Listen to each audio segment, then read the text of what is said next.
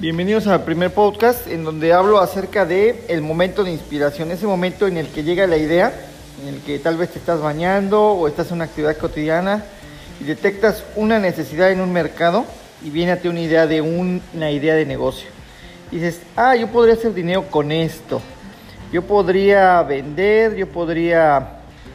Eh, y empiezas a crear una, una especie de negocio, una idea de negocio en tu mente.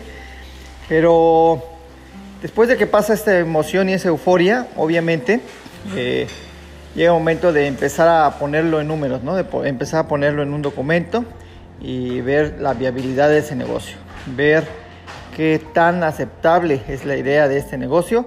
Y es cuando comenzamos a pedir opiniones eh, con nuestros familiares, con nuestros conocidos, con nuestros amigos. Normalmente pedimos la opinión de, personas eh, cuya opinión tienen una relevancia, mucha importancia para nosotros. Tal vez porque les admiramos en algún sentido, tal vez porque son dueños de algún negocio, tal vez porque son emprendedores o empresarios. Sin embargo, este es el punto en el que tenemos que tener muchísimo cuidado, porque eh, depende, depende mucho del tipo de persona a quien estamos preguntando. E inclusive aun cuando sean personas dueñas de un negocio, o emprendedores o empresarios, o personas con mucha experiencia en otras áreas de la vida, eh, no siempre es recomendable pedir el punto de vista a todo el mundo, porque a veces eh, un negocio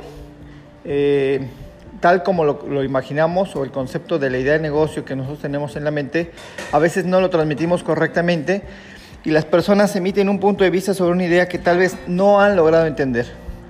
Eh, hay muchos libros que hablan acerca precisamente de esto, eh, de, poder, de cómo aterrizar esta idea y cómo eh, validar si en términos financieros, en términos de negocio, es viable o no una idea de negocio.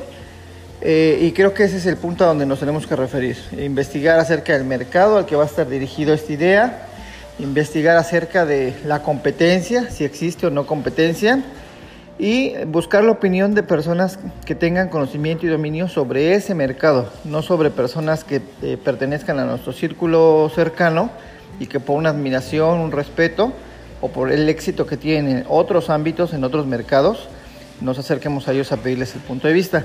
Debemos de siempre ser objetivos respecto a la idea de negocio. Entonces ese es el primer punto que quiero recomendar.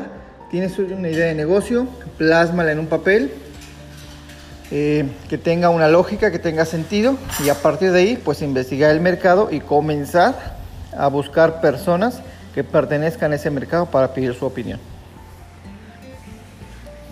Bien, pues hasta aquí este podcast. Saludos.